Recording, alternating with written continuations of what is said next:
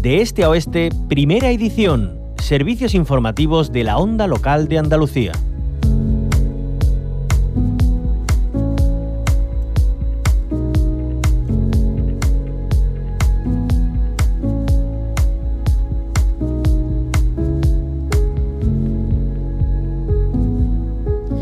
El último humedal que sobrevivía a la, tremenda sequía que asola Doñana ya ha desaparecido. Se ha secado la laguna de Santa Olalla, la más grande de las permanentes, que colma la sed de miles de aves migratorias y mamíferos que habitan en el espacio protegido más emblemático de España, declarado Patrimonio de la Humanidad por la UNESCO. Es un símbolo de los estragos por la falta de lluvia que daña centenares de especies de fauna y vegetación. Pero también entra en juego otro asunto y es la economía, la sostenibilidad de una actividad agraria que da de comer a muchas familias, aunque las sentencias de la Unión Europea pesan ante la esquilmación de los acuíferos, una sobreexplotación alimentada en parte por pozos ilegales. También el turismo tiene bastante que ver en esto. Lo último que teníamos era la proposición de ley que cobraba protagonismo en los últimos coletazos de la pasada legislatura para la regularización de regadíos en la zona de la corona norte de Doñana. El consejero de la Presidencia Interior, Diálogo Social y Simplificación Administrativa, Antonio Sanz, insiste en encontrar el el equilibrio entre la protección prioritaria que tiene el parque y la actividad económica en su entorno. Creo que tenemos que, trabajar lógicamente por, mm, buscar un equilibrio un equilibrio en la, zona, eh, también que siga favoreciendo la actividad económica. Sería injusto que, lo que significa eh, la, protección, lógicamente, prioritaria que tiene, que tiene eh, Doñana, el entorno de Doñana, pues se hiciese incompatible con lo que es la actividad económica. De hecho, el consejero de Sostenibilidad, Medio Ambiente y Economía Azul, Ramón Fernández Pacheco, llama a un gran acuerdo por el agua para Doñana y los agricultores. Tenemos que garantizar la seguridad jurídica y el porvenir de tantísimas familias que en, ese, en esa zona de Andalucía viven de la agricultura.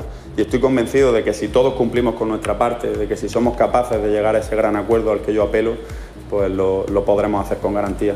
Mientras, desde el PSOE Huelva instan a la Junta que reaccione ante los problemas relacionados con el agua en Doñana. Susana Rivas es la secretaria de Ciudadanía y Derechos Sociales en la Ejecutiva Regional del Partido Socialista tendrá que, tomar cartas en el asunto, reaccionar y darse cuenta que con la manipulación y con la falsedad pues no llegamos a ninguna parte, ¿no? Y después pues salen estas noticias o nos encontramos con estas noticias eh, eh, tan desafortunadas, ¿no? En los medios de comunicación y tan importantes con todo lo que estamos sufriendo con el cambio climático y cómo nos afecta a esta provincia.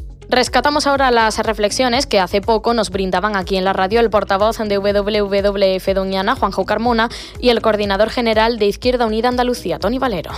Proteger Doñana también es proteger la economía de la zona y, a las personas de la zona. Eh, no podemos estar prometiendo pues, que va a haber agua, no podemos estar prometiendo de que eh, en un futuro vamos a tener un, recurso que sabemos que está cada vez más escaso y hacer también que la gente haga inversiones y, apueste por algo que difícilmente se va a poder mantener en el tiempo. Lo que hay que hacer, lógicamente, es empezar a aplicar bueno, pues, las sentencias. La defensa del patrimonio natural andaluz, la defensa de un modo de vida que ha de transitar, en este caso, por, por vías decrecentistas que permitan la sostenibilidad de la vida la reproducción de la vida, que, nuestra gente pueda vivir, en este caso, sin, hipotecar su futuro desde ya no ya las próximas generaciones, sino la, inmediatamente posterior. Cerramos este breve repaso que daría mucho más de sí, como lo empezamos, con la desaparición de la laguna de Santa Olalla. Eloy Revilla, director de la Estación Biológica de Doñana, bienvenido a la onda local de Andalucía. Hola, buenos días. Bueno, ¿qué ha llevado a que se seque la última laguna permanente que quedaba? Pues lo que ya habéis explicado vosotros al principio, la combinación de dos factores. Una, este tipo de lagunas dependen eh, para su llenado del agua del acuífero, aparecen en el, en el del tren de dunas que separa el Atlántico del resto de, la comarca y ahí es la zona de descarga, es el punto más bajo a nivel comarcal y es la zona de descarga del acuífero. Si el acuífero no tiene suficiente agua porque se extrae mucha más agua de la que entra, eh, y la que entra depende de la precipitación, pues al final el resultado es este. Bueno, es la tercera vez que se seca, ¿no? La laguna de Santa Olalla desde que existen registros. Eh, las anteriores veces fueron en el año 83 y en el 95, ¿no? Esta ya es eh, la tercera. Eh, queremos decir con esto que, bueno, mm, se regeneran, ¿no? Esas aguas. esto es un ciclo, al final puede volver a, a colmarse, pero si esto se produce en repetidas veces, tenemos que tenerlo en cuenta y tomar cartas en el asunto, ¿no? Para que no ocurran más veces. Claro, ese, es el problema. El problema es que ya sabemos de hace décadas eh, eh, que tenemos que actuar, sabemos cuáles son las soluciones a nivel local, que pasan por cambiar eh, el abastecimiento de Matalascañas hacia agua superficial que venga desde Mazagón, pero seguimos ahí, seguimos eh, llegando a situaciones extremas que hacen que lagunas que no deberían de secarse eh, acaben secándose. Entonces, bueno, el, el, el consumo de, del acuífero, de agua del acuífero, es, eh, debe de ser variable en el tiempo, no es una, no es una reserva de agua constante en base a, a, la, a, la, disponibilidad de agua en este acuífero, que depende de la precipitación. ¿Qué implica para el medio natural que se quede sin agua, en este caso esta laguna permanente, la de Santa Olalla? En, realidad no es un hecho aislado que se haya secado esta eh, que se hayan secado las lagunas permanentes, porque esta es la última que, ha desaparecido, que al ser la más grande es la que más, eh, tiempo tarda en, desaparecer. No se han llenado las lagunas temporales, que son miles de lagunas que se llenan en invierno con precipitación y, agua del freático, una combinación de las dos, y eh, se está perdiendo los hábitats que definen la orla de vegetación, todo el borde de esas lagunas, de las cubetas de las lagunas, que son es una vegetación muy especial, que está catalogada por la Directiva Hábitats Europea. Tenemos la obligación de, proteger a nivel estatal eh, esos tipos de vegetación y están desapareciendo. De hecho, la condena que hay contra el Reino de España por parte del Tribunal Superior de Justicia de la Unión Europea, eh, que es de junio del 2021, es por no hacer lo suficiente, no haber terminado de ejecutar el plan de la corona forestal, que llevamos muchos años de retraso. Eloy Revilla, y ante todo este panorama también sobre las iniciativas que parecen que se quieren seguir eh, desarrollando, sobre todo con esa ampliación de regadíos en la corona norte forestal, eh, ¿qué dice ante esto la estación biológica de Doñana? Pues a mí me, vamos, me ha gustado las declaraciones del consejero, hablando por un, eh, de un gran acuerdo por el agua, que es una cosa que se lleva tiempo pidiendo desde el mundo académico y también desde la sociedad, digamos, de la sociedad más local, en el Consejo de Participación de Doñana, y hablar de seguridad jurídica, pero la seguridad jurídica pasa necesariamente por el cumplimiento de la legislación. Tenemos una serie de leyes europeas, eh, españolas y también regionales que hay que cumplir y que no estamos cumpliendo, por eso hay una sentencia contra el Estado español.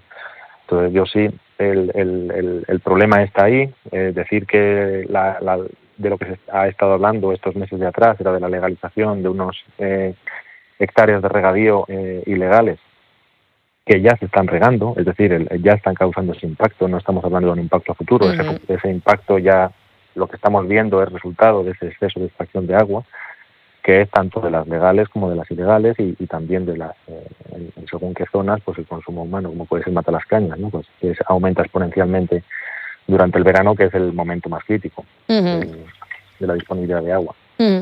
Eloy Revilla, eh, también hay que tener en cuenta que cada vez la excepción es que haya periodos eh, de bonanza en cuanto a precipitaciones, cada vez eh, llueve menos, para entendernos.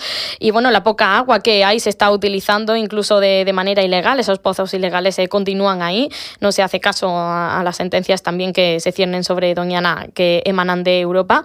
se quiere continuar también con esa ampliación de regadíos, también en parte por esa demanda que se produce por el sector agrario. También el turismo tiene mucho que ver, como decíamos. Con todo esto, ¿en qué punto está Doñana? Pues está en un punto de inflexión, yo creo, en el que la sociedad tiene que reaccionar para decidir qué quiere hacer. también hay que decir que, Doñana es una especie de indicador de hacia dónde vamos como eh, ambientalmente y eso nos afecta directamente a las personas y también a la agricultura. Como bien decías, entramos en, estamos de lleno ya dentro de una fase de, impacto del cambio climático. El cambio climático no es una cosa de futuro, es una cosa de presente. Ya la temperatura ha subido más por encima de un grado, un grado y algo.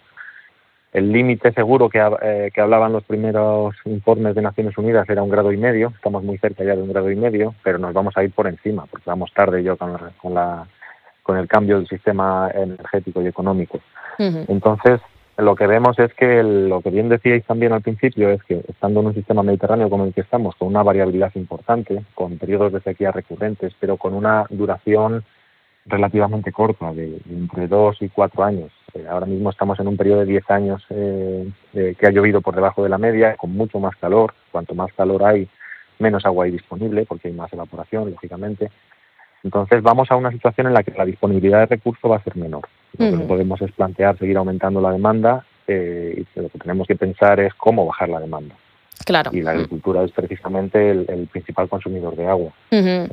bueno, ¿hace falta una reconversión de la agricultura a medio plazo? Sí. Eh, ¿Cómo la queremos hacer? ¿La queremos hacer de manera planificada, ordenada o la queremos o va a ocurrir sí o sí porque no va a haber recursos? Entonces, es algo que como sociedad nos tenemos que plantear. Sí, pero el caso es que hay que hacerlo ya, ¿no? No podemos esperar más tiempo. Sí, claro, exactamente. Hay que empezar a trabajar cuanto antes. Eso es así.